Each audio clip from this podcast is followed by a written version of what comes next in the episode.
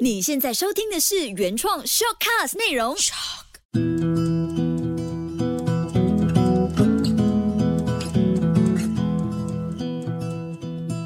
心灵，学会。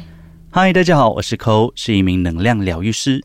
我是 Angie，是一位塔罗师。嘿，Angie，我跟你说，之前在做一个脉轮疗愈工作坊的时候呢，有个学员问我，为什么他上了很多的这个身心灵的课，但是还是没有办法去控制他的这个负面情绪，没有办法去压抑自己的一些生气的一种感觉。为什么他会这么说呢？无论是什么情绪，我们都不应该压抑吧？其实我自己听到的时候，我自己本身也觉得非常的惊讶，就是说为什么要压抑自己的情绪呢？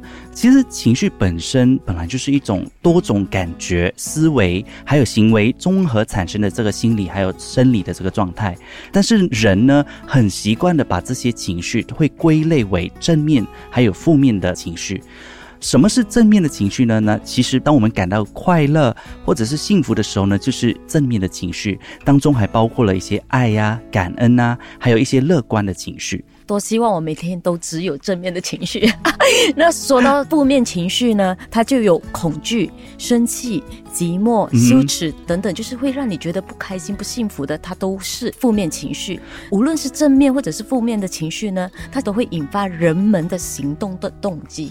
对，其实情绪它真的对我们人来说是非常的重要的。怎么说呢？因为情绪它可以帮我们有这个存活的意志。除此之外呢，它也是人与人之间沟通。通还有信息交流的这个工具，当然情绪也能够更容易的让人感到有一种亲密的连接。那说起情绪呢，大部分的人想要控制的一定是自己的负面情绪，因为我真的是没有听过人家说我想控制我的正面情绪，我想控制我的幸福感，对不对？对，正常的人也不会说哦，我我想要控制我的快乐，我不要让我自己快乐，真的很少有这样的人的。所以在我们讨论负面情绪之前呢，我想请大家跟我一起做两个动。做 OK，首先举起一只手，好，举起手，紧紧的握着，然后另一只手呢，用你的掌心去接触你的拳头，感受一下这个状态。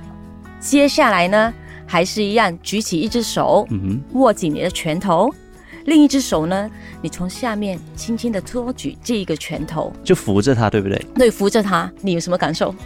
其实这个游戏蛮不错的，虽然第一个动作你没有跟我说必须要很用力的去抵抗拳头，可是我会很自然而然的，就是会呃用力的去抵压这个拳头。但是另外一个动作就是，当你说要扶着那个拳头的时候呢，我反而觉得我的这个拳头没有办法实力，或者是呃握紧，对它就会很自然的放松嘛。嗯，所以你想象一下，如果今天你在生气的时候，对我。跟你吵架，我比你还要生气的话，你是不是比我更生气？好像你刚刚说的，如果你是那个拳头的话，那当你一拳打来，我一定是去抵抗你，或者是抵压你的。可是当你在生气的时候，我轻轻的安慰你一下，可能我拥抱你一下，你就整个人软下来，你就气不起来了嘛，对不对？对，今天 今天 Angie 的声音非常的舒服，所以我快点赶 赶快抱一下，对不对？所以紧握的拳头呢，就代表你的负面情绪。对，当你选择去对抗你的负面情绪时呢，你的负面情绪力量。反而会更加的强大，而如果你接纳你的负面情绪呢，甚至可以安抚你的负面情绪，你的负面情绪反而会温顺的下来呢。真的，很多人一直把这个负面情绪看作是一种猛兽哦，不断的就是想要赶走它，或者是压抑它。其实，想要与负面情绪相处呢，第一件事情就是要接纳自己的负面情绪，不要一直跟自己说不准哭啊，你不准伤心啊，你不准难过啊，你不准生气啊。因为这种就是一种抵压或者是抵抗情绪的一种反应。那如果你想哭的时候呢，不要看不起自己。很多时候伤心是非常非常正常的。你想哭，就让这个情绪去流动，那它的反弹力量就不会来的这么大。除此之外，我们也必须要了解负面情绪为我们带来的积极意义。比如恐惧这个情绪，它的功能是保护我们不受伤；焦虑会促使我们上进；伤心。伤心会怎样？伤心会让我们学会珍惜，所以我很相信一些天生的恐惧，得不到所求的愤怒，因为通常我们要求一样东西，我们得不到它，我们一定会生气。对，因为你没有被满足到。对，所以希望落空的悲伤呢，都只是一种生命能量的自然流动，它会来，我相信它一定会离开。如果你今天真的是有这个负面情绪的话呢，最后就也建议你可以就是适当的表达自己的情绪。那举个例子说，呃，你和你的朋友有聚会，但是他迟到了。那在这样的一个情况之下呢，通常我们可以有两种不同的表达方式。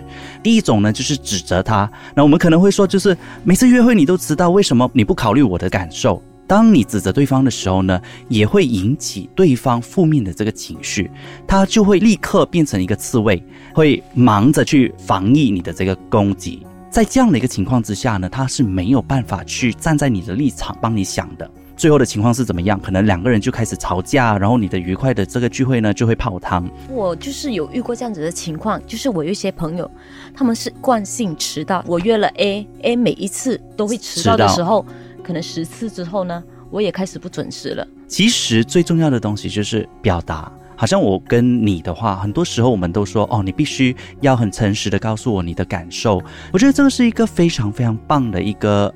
交流，如果你今天跟 A，呃，他常常迟到，那你没有去表达说你的不满的话，那到最后呢，你可能你你的愤怒啊，或者是不满的情绪就会被一直压抑，会满溢出来，所以会吵架，可能严重的话连朋友都没得做。对，另外一种方式的话呢，那我们可以用一种比较婉转的方式去跟对方说，哎，你你已经过了约定的这个时间还没有到，我其实是担心你在啊路上有意外，所以。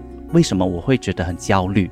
那试着把我好担心的这个感觉传达给他，让他了解，其实他的这个迟到会让你带来什么样的一个感受，其实比你直接指责他迟到的话会来得更好。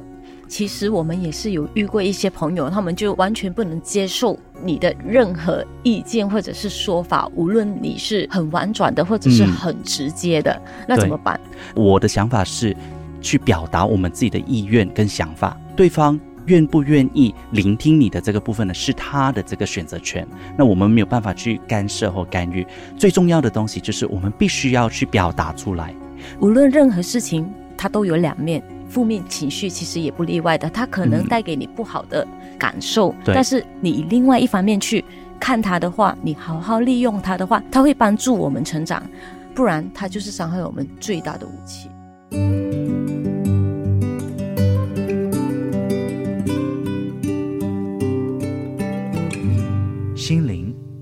心灵学会。